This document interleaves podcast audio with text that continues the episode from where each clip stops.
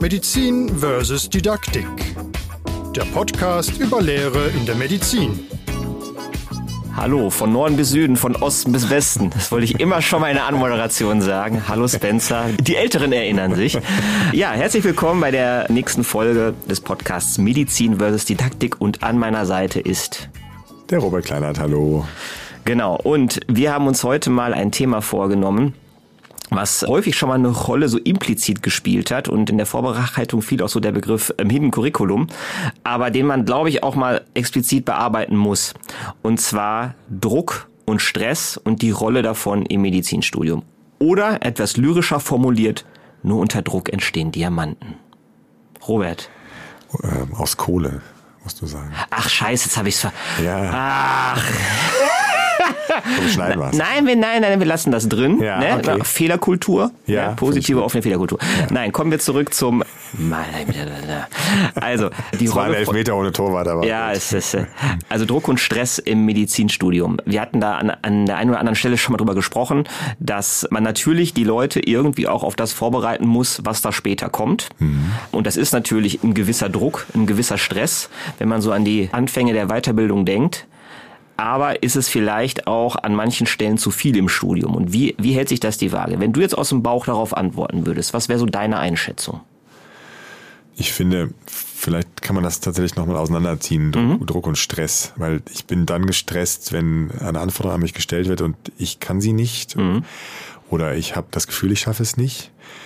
Das ist ja eine Möglichkeit, wenn man das gibt es in der Chirurgie ja zum Beispiel auch. Ich habe eine, eine Anforderung im OP zum Beispiel und ich bin der nicht gewachsen, dann bin ich gestresst. Es kann aber auch sein, dass ich denke, ich kann es nicht und dann mich sozusagen durcharbeite und dann daran wachse. Das ist dann dieser typische Eustress. Ich glaube, den gibt es nicht nur in der Chirurgie, den gibt es, ne, dass man die, dass man gestresst ist und das eben dann auch positiv nutzt. Kann man aber auch negativ nutzen. Dann ist es natürlich sicherlich nicht unbedingt förderlich fürs, fürs Lernen. Der Ja. Druck, der kommt ja von außerhalb und der kann ja auch einfach bedeuten, ich möchte, dass du anwesend bist, ich möchte, dass du mitarbeitest, ich möchte, dass du dich vorbereitest, nachbereitest. Und ich habe auch tatsächlich eine hohe zeitliche Anforderung. Also ich möchte, dass du viel da bist. Und der Großteil unserer Studierenden kommt ja genau aus dem Umfeld, das darf man ja auch nicht vergessen. Wir haben eben im Vorfeld zwei Sätze schon drüber gesprochen. Und du hast zu Recht gesagt, ja, viele Studierende haben eine intrinsische Motivation, wenn die anfangen. Aber sind natürlich viele von denen, weil es eben immer noch über die Note hauptsächlich in Studien kommt, sind natürlich schon so genauso, genauso sozialisiert. Die haben den Druck. Denn ein Abi mit 1-0 machen, ich glaube, das, Ja, gut. also, entweder man kann es oder man kann es nicht, aber äh, ich glaube, Genau, es aus ist dem Druck. Bauch. Also, und ich glaube, es ist eine konsequente Fortführung. Deswegen glaube ich, also ich persönlich glaube, ein gewisser Druck ist notwendig, denn am Ende brauchen wir ein Resultat und ich glaube, das funktioniert nicht, nicht mit übermäßigem Stress, das ist, glaube ich, kontraproduktiv, aber ein gewisser Druck, glaube ich, aus dem Bauch raus muss dabei sein. Aber wenn wir jetzt so, ich meine, ich glaube, ich kenne keinen St- Studi, der irgendwie sagen würde, egal ob jetzt Regel- oder Modellstudiengang, der sagt, die ersten vier Semester waren schön. Ich übertreibe jetzt ein bisschen, ne? Also egal, ich habe schon in verschiedenen Kontexten mit verschiedenen Studis gesprochen, auch an verschiedenen Standorten. Und eigentlich war es immer so, die ersten vier Semester sind die Hölle. Oder fünf Semester oder sechs, je nachdem, wie das, wie das Curriculum gestrickt ist. Und dann wird's halt irgendwann schön. Und dann sieht man auch wieder so ein bisschen das berufliche Ziel vor Augen. Muss das denn so sein? Wenn da halt alle von berichten, also warum ist es so? Warum sagen das alle? Du meinst nicht schön wegen zu viel Druck? Ja, ich glaube, das ist, ist häufig der Punkt, dass die sagen, das ist viel zu viel, das ist ne, großer äh, Testdruck, Klausurdruck, Prüfungsdruck, zu viel Stoff. Und das wird ja auch schon seit Jahren so gesagt, dass das so ist. Und das wird dann Hm. manchmal verklärt auch so ein bisschen so. So würde ich zumindest von außen sagen. Ich habe es ja selber nie erlebt, Ja, aber von außen ja, würde ich ja. sagen, wird es dann verklärt ist, da mussten wir halt alle mal durch. Das ist so die ne, Blut, Schweiß und Tränen, das gehört dazu. Erst danach bist ein richtiger Mediziner oder Medizinerin. Aber, das, aber das muss halt sein. Muss das sein? Glaube ich, weiß ich nicht. Ich auch nicht. Ist echt schwer. Also, was feststeht, ist, dass wir von unseren Ärzten und Ärzten, die uns behandeln, alle einen gewissen Standard erwarten. Das ist ja erstmal jetzt unabhängig von, wir kümmern uns mit, um Medizindidaktik oder so. Wir erwarten, dass die sich, dass die eine Anatomie kennen, Physiologie kennen, dass die das alles wissen. Und den durchschnittlichen Patienten interessiert oder die Patientin interessiert das nicht. Ob das zwei Jahre dauert oder fünf oder zehn, aber am Ende müssen alle das wissen. Und wir haben ja in den vorherigen Folgen auch schon mal darüber gesprochen. Vielleicht ist es tatsächlich so, dass man die Lerntiefe variieren muss, also man nicht überall so tief geht oder man Dinge weglässt, die vielleicht später für fertige Ärzte und Ärzte nicht mehr relevant sind. Das ist aber, glaube ich, ein, das ist ein großes, also das ist ein großes Vorhaben, weil da sind ganz viele Menschen, die dann vielleicht auch was dagegen haben, dass aus den Fächern was gestrichen wird. Das ist nicht unbedingt nur der Druck, sondern einfach, dass es auch wirklich viel ist und eben auch dann, dann am Ende, Ende politisch. Also ich glaube ja, das ist ein, ist ein ganz bewusster Teil des Hidden Curriculums. Mhm. Zum einen, dass die Studis lernen, sehr schnell mit Informationen umzugehen, was die wahrscheinlich vorher auch schon können. Wie gesagt, ein Abi mit 1-0, da bin ich mhm. bei dir, das, mhm. das machst du ja nicht mal eben so. Kommt vom Bundesland natürlich noch drauf an, aber oh, oh, oh. Ah, heikles Thema. Aber ich glaube, es geht wirklich darum, also was, was ja später im Job gekonnt sein muss. Und ich glaube, da, da unterscheiden sich die Fachdisziplinen dann nicht so großartig mhm. oder, oder eher in Nuancen ganz viel aufnehmen, schnell prozessieren, schnell algorithmisch denken und dann also halt ein Ergebnis haben, sei es mhm. diagnostisches oder ein therapeutisches oder wie auch immer. Und das, glaube ich, ist das Hin-Curriculum der ersten vier, fünf Semester, lernt das. Also dieses Bulimie-Lernen, was immer verschrien ist, hm. dass eigentlich genau das das Ziel ist. Weil du musst dich ja auch nicht an den Patientenfall von vier Wochen halt erinnern. Du musst den, wenn der da, also ich, ich sag mal übertrieben jetzt im Krankenhaus, ne, wenn du hm. als ein hm. Arzt von vielen einen Patienten betreust, mhm. dann geht es darum, dass du in der Situation ganz schnell aufnimmst, verdaust, was rausgibst, was passt und weiter. So ist das System ja gestrickt. Mhm. Jetzt mal, wir sprechen jetzt nicht über ambulante Medizin, nicht über allgemeine oder hausärztliche Medizin, da ist das nochmal ein Stück weit anders. Aber in dem Fall ist es doch so. Also ist das nicht genau dieses Bulimie-Verhalten, was dem Studium immer vorgeworfen wird? Wird das nicht antrainiert, weil man es braucht? Das ist total provokativ, aber mal so in Raum. Also erstmal, wenn wir es ausbilden wollten, müssten wir es eigentlich aus dem Hidden Curriculum rausziehen. Mhm. Das tun wir ja. Das ist, das ist ja klinisches Denken, Handeln, also Clinical mhm. Reasoning. Das, das ist ja Teil des, des Studiums eben. Was verarbeiten, synthetisieren und anwenden. Aber auf der anderen Seite sagen wir auch, gehen wir auch ein bisschen weg von dieser, von diesem reinen maschinellen. Also das ist ein, also klar, für, für eine Notärztin, Notarzt auf der Straße ist genau das, was, was wir da brauchen in der, in dem Moment. Da ist, ist, brauche ich keine Kommunikation und das, da muss es halt wirklich zack, zack gehen. Aber wir wissen ja, dass die Medizin an sich auch außerhalb der Allgemeinmedizin und den Fächern, die du gerade genannt hast, auch, sich deutlich weiter, weiterentwickelt hat. Mhm. Also es geht mhm. ja nicht nur darum. Und wenn es nur darum gehen würde, dann müsste man es aus dem Curriculum rausziehen. Mhm. Noch mehr, als es, als es eh schon tun. Ich glaube, sozusagen so implizit irgendwas mitgeben, was dann sozusagen, wo wir dann sagen, okay, dann kommt ihr später mit dem Druck besser klar, wenn ihr dann in, dann in mhm. der Arbeitswelt seid. Mhm. Das ist schwierig, weil das ist, das sagt das Wort, das wissen wir schon, das Hidden Curriculum ist halt genau das Problematische, weil wir das gar nicht weder messen können noch mhm. äh, genau wissen, was da passiert. Ich glaube auch nicht, dass das irgendwie mal bewusst entschieden ins Hidden Curriculum gepackt wurde. Ich glaube, dass sich das tradiert dahin entwickelt hat. Ja. Ne? Dass man eben sagt, wir brauchen informationsverarbeitende Maschinen, ich, also zugespitzt, nicht mhm. bitte keiner persönlich nehmen, bitte hier. Und die kommen ja dann am Ende im Grunde äh, dabei raus. Die, also wer das, wer das schafft, der ist, der ist sehr, sehr schnell in Informationsverarbeitung. Mhm. Und also das wäre, wäre so der eine Punkt. Also wie gesagt, ich, es ist so eine Theorie, die ich in den Raum stelle, aber es, aber es passt irgendwie so ein bisschen zu dem, was man so beobachten mhm. kann von außen. Und der zweite Faktor wäre noch, wenn man jetzt so ein bisschen an die klinische Ausbildung denkt, dann auch in Richtung Weiterbildung gedacht oder so. Auch da wird ja durchaus manchmal gesagt, es braucht den Druck, ne, wenn, wenn mhm. also gerade wenn man so an, an PJ schon denkt oder dann ja. eben in der Weiterbildung oder so weiter, es braucht den, den Druck und den Stress und vielleicht manche Vertreter, da bin ich jetzt kein Freund von, aber würden auch sagen, ein bisschen Angst, eine ja. Prise Angst, ja. ne? Ja. damit man, damit man die Leistung auch abruft. Ja, also gerade in, ich glaube, gerade in den ganz traditionellen Fächern, in den ganz großen Fächern mhm. und dann noch, wenn wir dann noch an die großen Kliniken gehen, ich glaube, da ist das immer noch so. Das können, glaube ich, viele bestätigen. Und ich habe das auch erlebt in der Chirurgie dass äh, du eine große Operation beginnst. Ich weiß nicht, ob ich das hier schon im Podcast schon mal erzählt habe, aber dann erzähle ich es halt jetzt nochmal. Ist dass, nicht schlimm, Robert, ist nicht schlimm.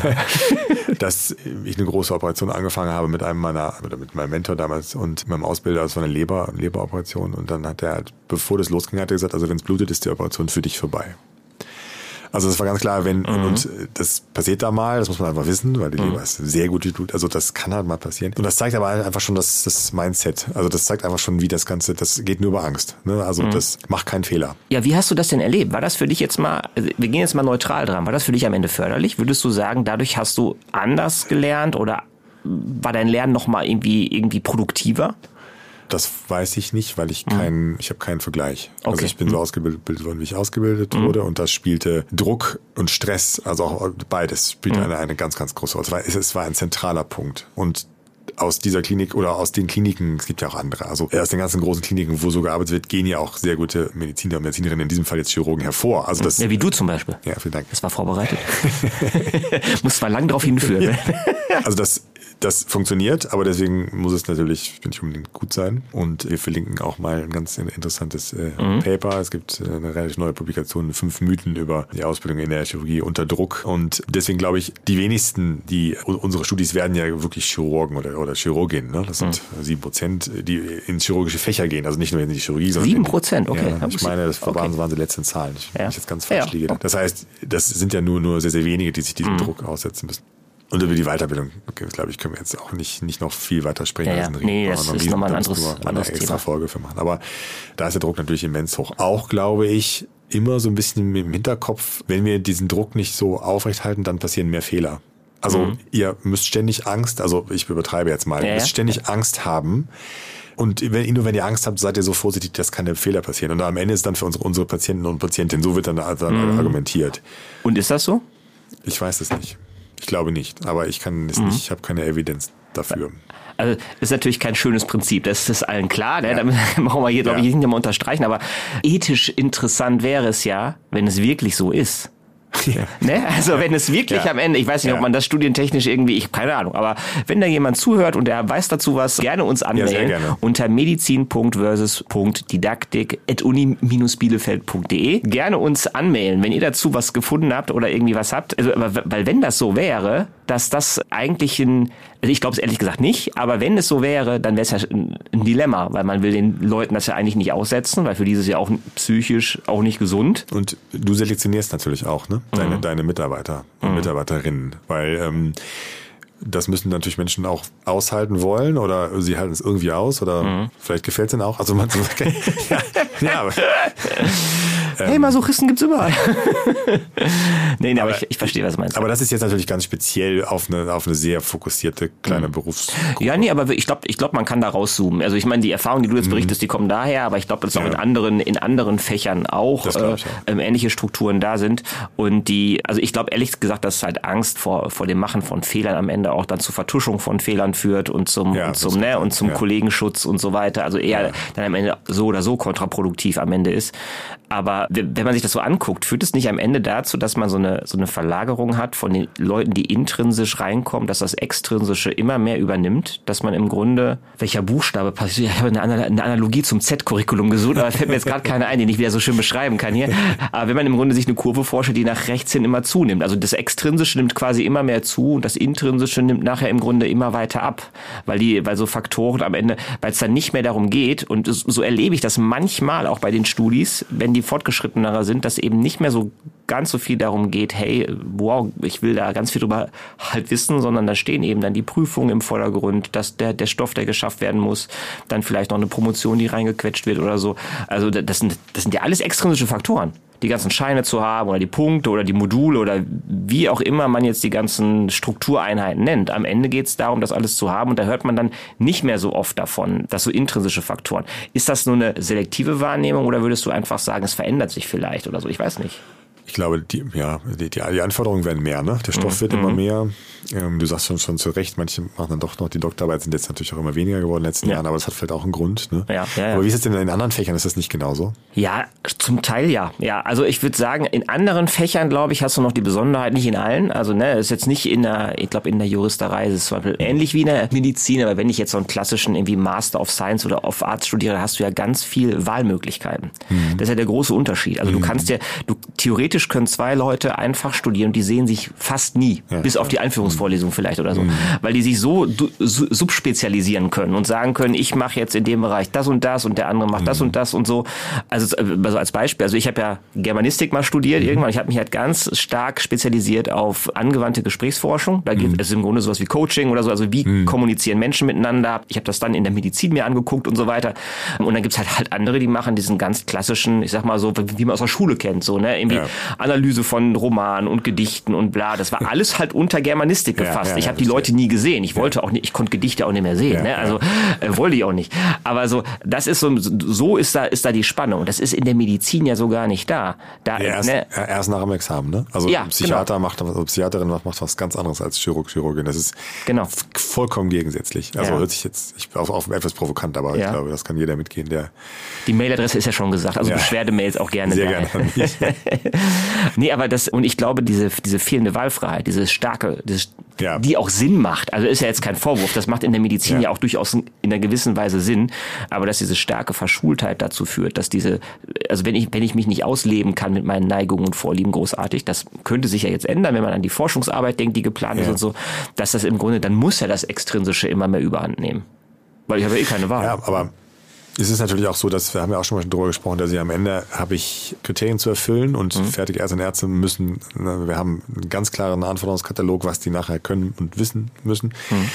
Und da macht es natürlich Sinn, das auch engmaschig zu, zu überprüfen. Ne? Das, mhm. haben wir, das Beispiel haben wir bei den, bei den Juristen auch, die dann irgendwie ganz lange studieren und dann, machen, dann machen sie eine Repetition, wiederholen immer alles und dann kommt dieses große, große Examen. Und dann gibt's eine 3 Plus. Und das ist dann schon Prädik. Ja. ja, nein, aber das, ich will das gar nicht schlecht machen. Das, das funktioniert mhm. ja, ist ja alles wunderbar. Nur wir gehen ja einen anderen Weg. Wir mhm. machen ja immer wieder, bereiten wir immer auf die nächsten Schritte vor. Das bedeutet mhm. aber eben auch, dass bei der hohen Stofffülle eben auch viel Assessment dabei ist. Und das, glaube ich, ist auch wieder was, vielleicht hin Curriculum. Sobald du als äh, Ärztin, Arzt fertig bist und draußen arbeitest, hast du jeden Tag ein Assessment. Jeden Tag wirst du geprüft. Das wird dann weniger, weil du natürlich irgendwann mhm. äh, Dinge verinnerlichst. Mhm. Aber bis zum Schluss, weil du dich auch weiterentwickelst, es, es guckt dir immer jemand auf die Pfoten. Ob, ist egal, ob es interprofessionell ist, ob es ne, die Pflege mhm. ist, ob es dann Vorgesetzte, Vorgesetzte, das ist vollkommen egal. Mhm. Und das ist, glaube ich, deswegen auch vorteilhaft, das so, so zu machen. Aber wir mhm. haben eben viele Assessments. Das, das, das führt automatisch zu einer extrinsischen, ja, extrinsischen Druck, keine Motivation. Ja, nicht. Das wäre eine schöne, also im Grunde nicht lebenslanges Lernen, sondern lebenslanges Prüfen, wenn man so will. Ja, aber das ist, das ist ein gutes Argument. Das ist ein gutes Argument, ja. Auch, auch das ist in einem anderen Berufen, glaube ich, auch so. Also wenn ich jetzt jetzt, ne, aber das ist eben in Ja, aber nicht in der auch. Schärfe. Aber ich glaube ja. nicht in der Schärfe. Vielleicht auch da wieder in der Juristerei, vielleicht noch oder so. Da könnte ich mir auch vorstellen, da kannst du auch krasse Fehler machen, die je nach Fachbereich mhm. oder so. Mhm. Aber das ist, glaube ich, nochmal ein großer Unterschied. Ja, auch die Angst dann wieder vorm Fehler, vor, mhm. vor der Klage und so weiter und so fort. Ja, ja. Wenn du jetzt dir, wenn du jetzt mal so an Studis denkst, so von Anfängern, ne, mhm. bis zu, du hast ja alles schon erlebt, so mhm. äh, bis hin zu kurz vorm Examen, vielleicht auch dann so PJ oder irgendwie so in dem Bereich. Wenn du jetzt mal so gucken würdest, wie hat die Motivation sich verändert bei denen? Kannst du dazu eine Aussage treffen, die ein bisschen generalisierbar ist oder war es total individuell? Also was man, man auf jeden Fall sieht, das haben wir ja auch mal nach, nachuntersucht mit äh, über 1000 Studis an zwei Standorten. Was man auf jeden Fall sieht, ist, dass sich über die, über die Jahre die Erwartungen ändern. Also, Inwiefern? Du hast in den ersten Semestern hast du sehr viel Studis, die sich vorstellen können, in die großen klassischen Fächer zu gehen, mhm. also chirurgischen Fächer, aber auch die innere Medizin und so, mhm. die sehr karriereorientiert geantwortet haben, also wirklich sagen, okay, das ist mir ganz, ganz wichtig. Jetzt muss man sagen, das war Generation Y, also das, mhm. die, das haben wir erhoben jetzt vor zehn Jahren, also wahrscheinlich die mhm. Generation ändert sich jetzt natürlich auch fort, fortwährend, insofern ist es nicht mehr ganz aktuell, aber mhm. zu dem Zeitpunkt war es eben so, dass sich über, über die Jahre dann immer mehr gezeigt hat, okay, äh, Work-Life-Balance ist wichtig. Und zwar bei denselben Jahrgängen. Also es hat sich nicht verschoben okay. hinten, mhm. dass die Familie wichtig ist. Und dass eben viele auch dann, glaube ich, das, das haben sie auch angegeben in dem qualitativen Fragebogen, gesehen haben, okay, wie aufwendig diese Arbeit ist, wie viel Arbeit ist, das gerade in der Klinik ist. Und so gab es auch einen Shift in die ambulante Medizin vom, mhm. vom Wunsch. Also ich habe das ähm, selber mal gemacht. In der Anatomie habe ich ja ein bisschen, ja, hier auch schon mal gesagt, habe ich ja mal mit den Studis äh, am Tisch gestanden. Am Tisch gestanden ja. und der Leiche präpariert und gezeigt, wie, die, wie, wie wir das machen aus der Chirurgie. Und da saßen relativ viele in Köln damals, um die 300. Und da habe ich einfach mal mit so einem Testsystem gefragt, wer könnte sich denn ein chirurgisches Fach vorstellen? Das war das zweite Semester mhm. und das waren 40 Prozent oder 35 Prozent, wahnsinnig viele. Und das gleich, gleich habe ich dann in der Chirurgievorlesung gemacht, da waren dann nicht ganz so viele da, also es, die Gruppen waren nicht gleich groß, aber es ist mhm. jetzt auch keine empirische Studie, sondern nur eine Beobachtung und da waren es... Ich nagel dich drauf fest. 5 Prozent oder so oder sieben. Ja. Also das hat das einfach, weil offensichtlich dann der Kontakt oder mit den Fächern mhm. dazu führt, dass man nochmal umdenkt. Ja gut, das kann glaube ich aber auch ein bisschen daran liegen, wenn man startet, dann hat man eher ein Bild von Medizin, was nicht die Medizin ist. Also, Schwarzwaldklinik. Ne? Schwarzwaldklinik. Ja, ich wäre, ist, dein, ist deine Generation.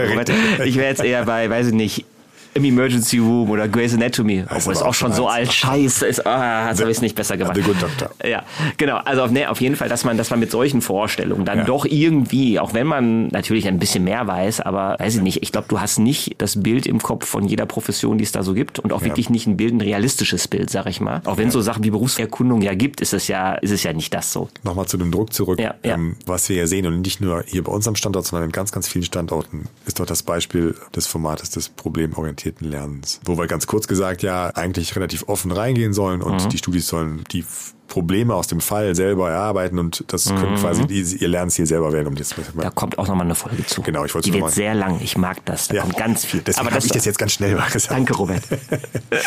und da geht es ja drum, dass die Studis eben im Prinzip frei, also sozusagen open-minded da, da, reingehen und frei assoziieren und sich selber, mhm. selber ihre Lernziele suchen. Und wir sehen halt, und das ist nicht unser, das ist nicht standardspezifisch, sondern mit wem man spricht, sehen das viele Unis, dass die ihm sagen, naja, das ist, das funktioniert bei Medizinern so semi. Ja, ja. ja weil die halt fallbasiert lernen wollen. Und genau. Da kommt dann der Patient, äh, jetzt mal als Beispiel Rückenschmerzen, und mhm. dann sagen die, alles klar, Leitlinie, MRT, ja, nein, bum, bum, Spritze, auf Wiedersehen. Ja. Und das aber in, in dem Fall noch steht, der kommt mit seiner Frau und hat Eheprobleme und das ist, das ist vollkommen egal. Mhm. Kurz ein Beispiel dazu, was das gut ergänzt. Ich hatte mal, ich habe mal ein Fallbeispiel in der Ethik gemacht. Äh, da ging es irgendwie darum, eine Leber wird quasi verfügbar durch, durch den Tod eines Organspenders ja. und dann gibt es drei potenzielle Kandidaten. Jetzt mal das Punktesystem mal außen vor gelassen. Ja. Wer kriegt die Leber? Sogar, also eine philosophische Frage. Dann hast du verschiedene Kandidaten im Grunde, die, der eine ist schon mal älter, aber hat noch eine andere Krankheit und so weiter ja. und so fort. Und es war immer so, ich habe das mal in zwei äh, Kohorten von Studis gemacht, bei, mhm. bei Philosophiestudenten oder mhm. geisteswissenschaftlichen Studenten. Da waren viele äh, Philosophen bei, aber eben auch geisteswissenschaftliche. Mhm. Und da wurde dann, das darf man gar nicht entscheiden, das kann man gar nicht entscheiden. Ich so, ja, aber die ist jetzt da. Wenn sie sich nicht entscheiden, ne, dann, dann, dann kriegt die halt keiner so. Ja. Und die Medizinstudis, die sagten, ja, haben wir eine Vorgabe dafür. Ja. So, so war der Unterschied. Und das habe ich nicht nur einmal, sondern mehrfach erlebt. Das ist, glaube ich, genau das, was du sagst. Ne? Genau. Die werden auf Algorithmen hintrainiert. Ne? Ja. Und geht das nur mit Angst und Druck und Stress? Dass man quasi die Schemata im Kopf so zurechtdrückt, dass das so ablaufen muss? Das geht jetzt so langsam zu einer Endfrage hin, die. Äh, also wir haben jetzt, wir haben jetzt viel rum, ja. rumdiskutiert und ich weiß es immer noch nicht. Robert, die Leute denken, denk da, du bist der Seriöse. Ne? Also das ist äh, nein, aber aber das vielleicht, vielleicht kann man auch mal mit der Frage mal rausgehen, ne? Weil wenn man sich andere Länder anguckt, das ist ja nicht großartig anders. Es ist ja nicht, dass das nur so in Deutschland so wäre, sondern ich ja. glaube, das kann man international auch gut beobachten. Und ich glaube, wäre so meine These vielleicht, dass man die Art des Lernens, die ein gewisses Maß an Druck und Stress und so weiter braucht. Ja. So. Und vielleicht auch einen Schlag mehr als eben bei anderen Fächern, damit ja. man am Ende das tägliche Testen hinkriegt. So. Und damit man diese Algorithmen alle gut verinnerlicht. Ist halt einerseits sehr, sehr anstrengend, andererseits wieder einfacher, je nachdem, von welcher Seite man es betrachtet. Ja. Oder so, das wäre jetzt so meine. Was denkst du?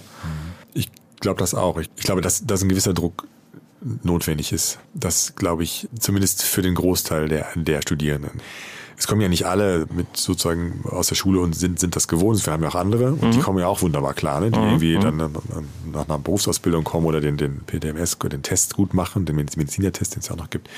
Wobei, wenn die da super performen, dann haben die natürlich auch sich selber vor Druck gemacht, denn so, ich glaube, ganz unvorbereitet kann man da auch nicht reingehen. Aber Ach Quatsch.